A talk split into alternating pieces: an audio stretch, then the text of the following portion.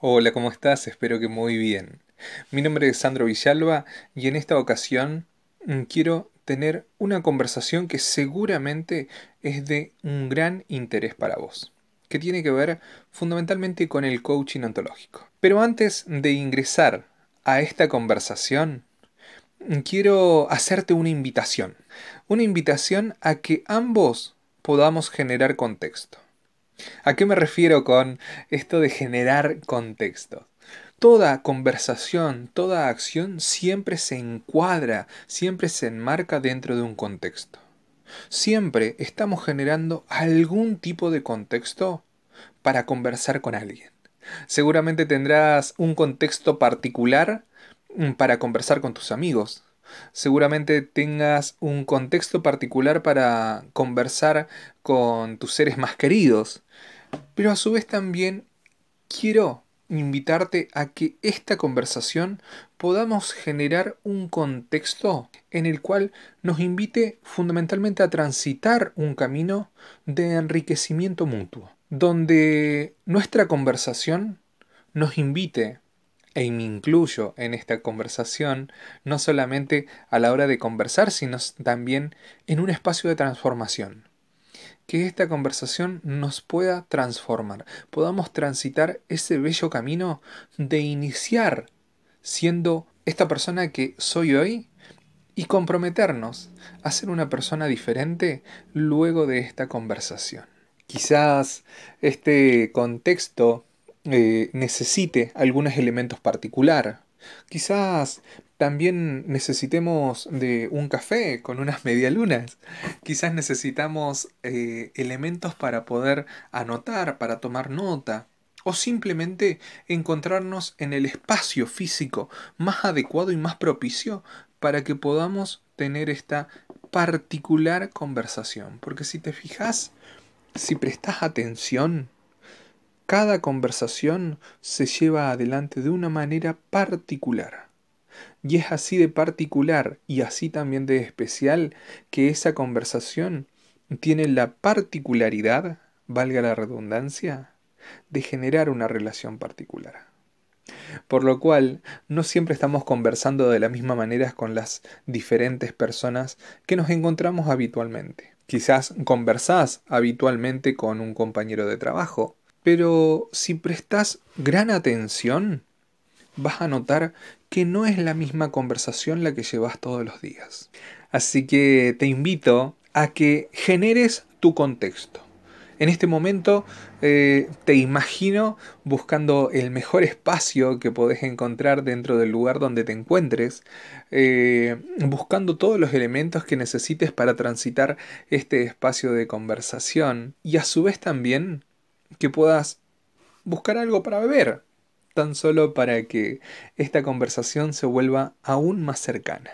Como te mencioné al principio, quiero conversar acerca de lo que es coaching ontológico. Es una pregunta muy recurrente para quienes estamos involucrados dentro del espacio de coaching ontológico y que inclusive empezamos a presentarnos como coaches, mm, que nos pregunten para qué sirve, de qué se trata, dónde puedo hacerlo, qué hace un coach fundamentalmente.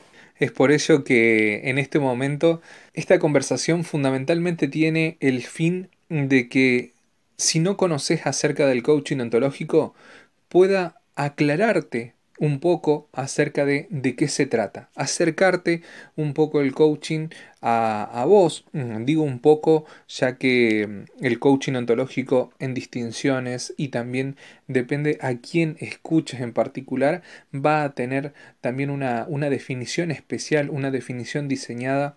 Y aquí yo tan solo traerte un pequeño aporte desde, desde mi lugar, desde mi experiencia para y desde mi trayectoria también para invitarte a transitar también este hermoso camino del coaching ontológico. Y por el otro lado, si ya conoces acerca del coaching ontológico, también te invito a que puedas escuchar este, este audio. ¿Para qué?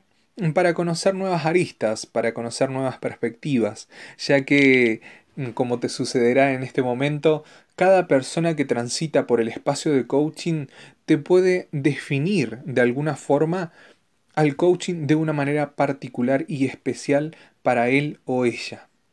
Y esto no es raro, esto no es para nada eh, complicado de pensar, ya que también cada uno llega con su subjetividad, con su historia, con su manera de ver el mundo, y desde allí también transita el espacio de coaching. Y se lleva lo que se lleva para su vida, y se lleva todo el crecimiento que necesita y todo el desarrollo personal también que, que busca dentro de este espacio. Por lo cual te invito a, que empecemos ahora con el propósito fundamentalmente de transitar esta conversación conversando acerca de coaching ontológico y es algo que nosotros hacemos muy habitualmente, conversar. Y en esta conversación te puedo definir que fundamentalmente el coaching ontológico hoy en día busca abrir nuevas posibilidades para las personas para los equipos y a su vez también para las organizaciones. Ahora, tranquilamente me podrías preguntar, ¿para qué las personas, los equipos y las organizaciones necesitan que puedan abrirse estas nuevas posibilidades? Y aquí voy a retomar una definición que da uno de los mm, precursores dentro del coaching ontológico y del cual yo admiro muchísimo, que es Julio Olaya. Julio Olaya le brinda un sentido al para qué. Y este para qué tiene que ver también con un diseño de futuro que de alguna forma ese futuro se pueda ver limitado por una manera particular que tengo de mirar en este presente, en el hoy en mi mundo. Y acá los invito también a tener un espacio de, observación y un espacio de reconocimiento. ¿A qué me refiero con reconocernos? Me refiero fundamentalmente a invitarnos a volver a conocernos. ¿Por qué? Porque en esta manera de observar el mundo puede verse expandida o limitada también por mi manera de ver el mundo en mi presente. Y aquí voy a traer dos preguntas que trae nuestro querido Rafael Echeverría, muy conocido también autor de Ontología del Lenguaje, donde al hablar de aprendizaje nos regala dos, a mi manera de ver, dos muy importantes preguntas. Una de ellas es, ¿qué hice hasta hoy? ¿Qué hice hasta este presente que tengo? que debo dejar de hacer? Y por el otro lado, otra pregunta es, ¿qué no hice hasta hoy que debo comenzar a hacer? Son dos preguntas que nos invitan a tener de alguna manera una evaluación y, como él también menciona, Rafael Echeverría menciona, todos tenemos un espacio de evaluación de nuestros resultados. Y aquí voy a agregar dos distinciones que van a ser fundamentales para nuestro andar también en esta conversación. Por un lado, tiene que ver con la Definición de observador. Y tal como menciona Rafael Echeverría, todo observador justamente está compuesto por tres dominios que hacen al lenguaje, a la emoción y a la corporalidad, y a su vez también es quien interpreta, interpreta el mundo, interpreta su mundo de relaciones, interpreta inclusive, tiene una manera particular de interpretar su vida, su forma de vivir. Y tal como les mencioné, justamente estos tres dominios, que vamos a hacer un ratito foco en estos tres dominios, para luego seguir andando este camino que abrimos hace un momento del observador.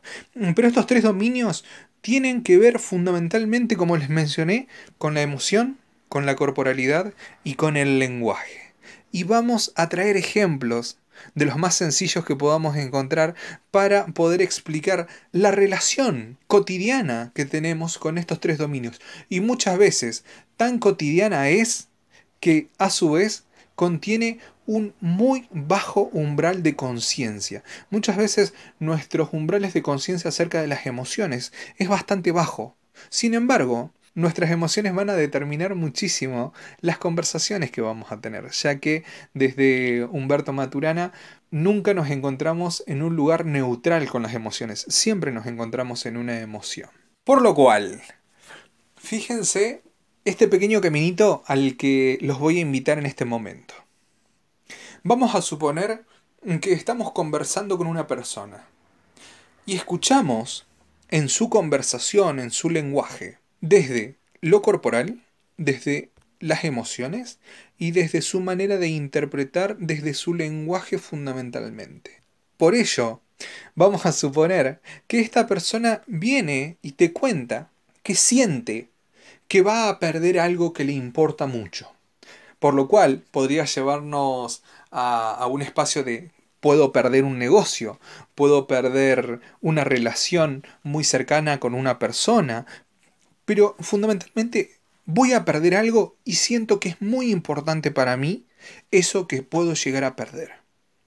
La emoción que puede dispararse también a partir de esta manera de interpretar y de observar puede ser el miedo, por ejemplo. Entonces, si nuestra manera de interpretar es que voy a perder algo importante para mí, me dispara una emoción de miedo, mi cuerpo va a actuar en coherencia con esta manera de interpretar y con esta emoción. Por ejemplo, puede buscar mi cuerpo, mi corporalidad, proteger inmediatamente aquello que tengo miedo de perder, como también puede buscar el miedo, que es una alternativa, huir. Y aquí los invito a rememorar esos momentos en los que íbamos al colegio, nos encontrábamos ahí a punto de rendir un examen que considerábamos súper dificultoso y, cuáles eran las opciones que teníamos, ¿no? Muchas veces se nos presentaba esta opción de poder huir, irnos del lugar porque nuestra corporalidad, nuestra emoción y a su vez también nuestra manera de interpretar esa circunstancia nos invitaba a tomar esta opción. Ahora, pensemos en lo siguiente el lado opuesto al que estuvimos conversando hasta hace un momento. Vamos a suponer que la manera de interpretar y la manera de observar es de que tengo una gran oportunidad. Estoy encontrando en el mundo una gran oportunidad. Siempre recordando que las oportunidades no habitan en el mundo, sino en el observador que es cada uno de los seres humanos. Por lo cual estoy frente a una gran oportunidad. Mi, em, mi, emoción fundamentalmente va a ser de entusiasmo. ¿Por qué? Porque me va a permitir de alguna manera en mi corporalidad abrirme a nuevas acciones, abrirme a nuevas maneras de actuar e inclusive también de intervenir.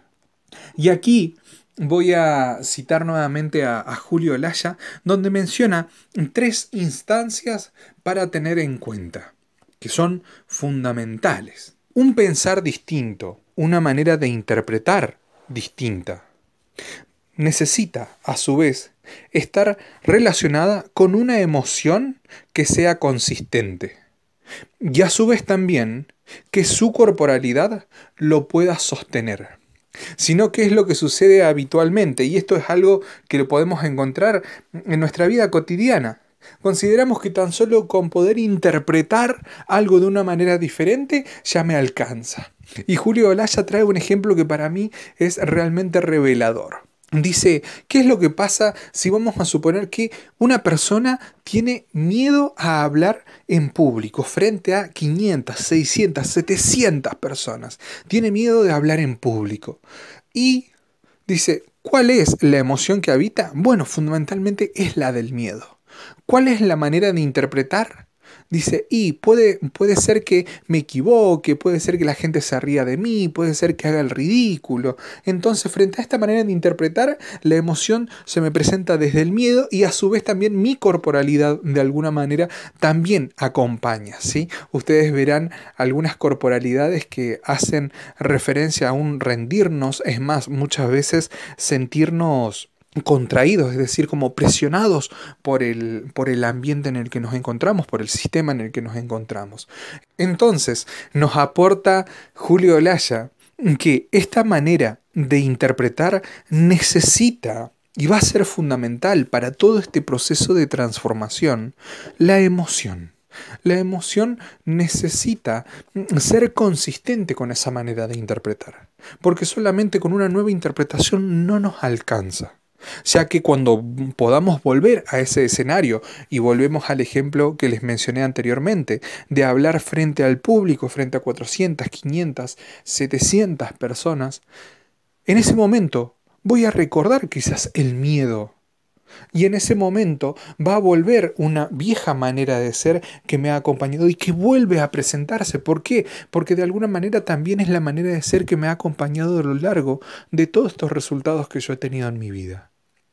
Si vamos a tener una nueva manera de interpretar, necesitamos también ser consistentes en esa nueva emoción y que pueda ser sostenida por esta corporalidad. ¿Cuál es la corporalidad que te invitarías vos a tener en ese momento que necesitas eh, mostrar coraje, mostrar valentía frente a esa multitud de gente que puede estar escuchándote? Es por eso que Rafael Echeverría menciona que la coherencia en, en, estos dominios va a ser fundamental también en los resultados que podamos alcanzar y en el observador que está haciendo cada uno de nosotros. Ahora, vamos a detenernos también en esta segunda instancia a conversar acerca del observador. Y desde aquí, este observador, que fundamentalmente es un ser humano que observa el mundo, que tiene una manera particular de interpretarlo, también llega un momento en que a través de ese observador que es, genera interpretaciones que resultan obsoletas y que resultan insuficientes para el mundo en el cual hoy nos podemos encontrar. Es por ello que menciona Julio Olaya que es un pilar fundamental dentro del espacio de coaching ontológico, fundamentalmente para mí lo es dentro del espacio de las sesiones de coaching, que suceda un desplazamiento de observador. Y este desplazamiento de observador nos hacemos referencia fundamentalmente a poder cambiar de lugar, desplazarnos del lugar desde el cual estamos observando, estamos interpretando. ¿Para qué? Para que nos posibilite desarrollar un nuevo conjunto de, de acciones que hasta ese momento nos eran imposibles, dado el observador que estábamos siendo hasta ese momento. Por lo cual, y aquí retomo esta definición inicial que les mencioné acerca del coaching ontológico, para mí, el para qué del coaching ontológico, el propósito y también su definición, viene dado fundamentalmente a través de las nuevas posibilidades que abren a las personas, a los equipos y a las organizaciones. Ya que como va a mencionar Rafael Echeverría, todo observador se encuentra de alguna manera condicionado en su forma de vivir y en su manera también de observar el mundo. Va a estar condicionado por su propio observador y a su vez también va a estar condicionado por el sistema donde se encuentra. Va a mencionar también Julio Laya que todo observador pertenece a tradiciones históricas, culturales y sociales. Y aquí inclusive me invita a mí a reflexionar acerca de cuáles son esas costumbres que quizás mm, yo hoy tengo y que a su vez también como observador a través de esas costumbres las he llevado a cada uno de los ámbitos de mi vida. Seguramente con mis padres siendo en el rol de hijo con su crianza, heredé costumbres que hoy en día los llevo a mi pareja, a mi nueva familia. Ahora, muchas de estas costumbres son realmente producto de una deriva, producto de tradiciones que yo sigo efectuando, sigo realizando. Ahora, es necesario empezar a observarlas para poder intervenirlas y desde ahí también fundamentalmente poder elegirlas. Porque todo lo que se encuentra en la deriva nosotros no podemos necesariamente elegirlo porque lo hacemos con un nivel de conciencia muy bajo. Por lo cual el poder elegir va a requerir de nosotros primero observar y dado que hoy en día lo podemos observar, a su vez también podemos intervenirlo. E intervenirlo nos invita también a desarrollar acciones diferentes a las que desarrollábamos hasta ese momento. Y aquí les traigo un aporte necesariamente que hace el coaching. Y esto también citando a Julio Olaya, dice, para vivir una vida diferente, debo empezar a ver el mundo de otra manera. Y esto también me lleva a un aporte que nos trae Julio Olaya también, que tiene que ver con el aprendizaje y lo que se genera dentro del espacio de coaching ontológico. Porque menciona que el aprendizaje debe incluir nuestro ser, debe incluir a quien aprende, no solo lo que se aprende, ¿Cuántas veces nos acercamos a espacios de capacitación, de instrucción, a, diferentes cursos, ¿no? E inclusive seminarios, donde lo que vamos a buscar son herramientas. Y somos grandes, grandes acumuladores de herramientas. Ahora, aquí dentro del coaching ontológico vas a tener un protagonismo distinto, ya que dado que es un entrenamiento, las herramientas nosotros las tomamos. Ahora, dentro del espacio de coaching, desarrollamos habilidades. Y esas habilidades vienen a consecuencia de un entrenamiento. Y aquí es donde fundamentalmente destaco esto que menciona nuestro querido Julio Olaya. Necesitamos incluir a quien aprende. Les traigo un ejemplo sencillo, pero vamos a suponer que necesito aprender a martillar. Entonces tomo un martillo como una herramienta, busco clavos, busco una madera donde poder clavar ese clavo que necesito poner. Ahora, no solamente vamos a acompañarte en que puedas aprender a dar el mejor martillazo que podés dar. Fundamentalmente para que no, no te lastimes vos y no lastimes a otros también. Ahora, vamos a necesitar trabajar en esa persona y acompañar y entrenar en esa persona que va a dar el martillazo. Vamos a trabajar, por ejemplo, en, en tus áreas de confianza, en tus áreas de comunicación. ¿Cuántas veces nos acercamos a cursos de comunicación y queremos desarrollar la herramienta de la comunicación, pero no nos incluimos dentro de esa comunicación y que quizás somos nosotros los que tenemos la gran oportunidad de aprendizaje. ¿Cuántas veces los cursos nos sirven para aplicarlos a otros e inclusive se los recomendamos a otros, pero no necesariamente nos lo recomendaríamos para nosotros, ¿no? Y esto es algo muy particular y que sucede en muchos de los lugares. Recomendamos el espacio de coaching para otros. Mm, ¿Para qué? Para que otros quizás transiten fundamentalmente esos espacios y se los recomendamos desde ahí. Ahora, la gran posibilidad que tenemos como seres humanos y quizás la única posibilidad de transformación que nos queda a mano a nosotros es nuestra propia transformación. ¿Cuántas veces nos sucede de querer generar espacios para la transformación de otros, olvidándonos de nuestra propia transformación. Y desde aquí solamente ya para ir cerrando, si has escuchado por primera vez la definición de coaching ontológico, me gustaría que, me compartas cuál ha sido tu, perspectiva y cuál ha sido quizás también hoy en día tu manera de, de ver al coaching ontológico. Que me comentes qué es lo que te dejó esta conversación. Y si ya estás vinculado al coaching ontológico, que me puedas comentar también acerca de cómo viviste esta experiencia de escuchar este audio y, y a su vez también a qué ámbitos de reflexión te ha llevado. Desde mi parte, eh, vuelvo a mencionarte, mi nombre es Sandro Villalba, encantado de poder compartir un espacio de conversación donde podamos transformarnos mutuamente, donde podamos andar un camino de enriquecimiento mutuo y que todo este enriquecimiento se pueda dar fundamentalmente en nuestro propio bienestar, ya que el bienestar tiene que ver con el bienestar, con el estar bien, en el lugar donde nos podamos encontrar, bajo la circunstancia que nos toque transitar, podemos elegir fundamentalmente estar bien. ¿Desde qué lugar? Desde el lugar que nos invita inclusive el coaching ontológico, que para mí ha sido el espacio más enriquecedor. Poder observarme como observador.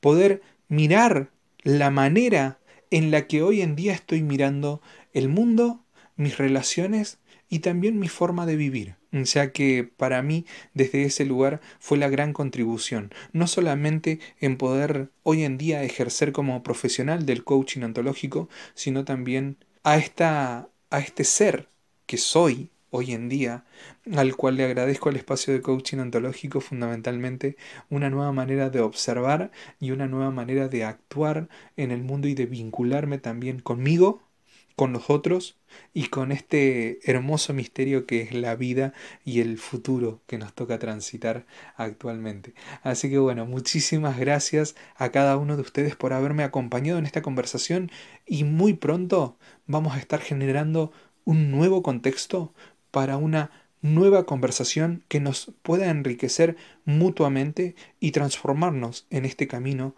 mutuamente también. Muchísimas gracias.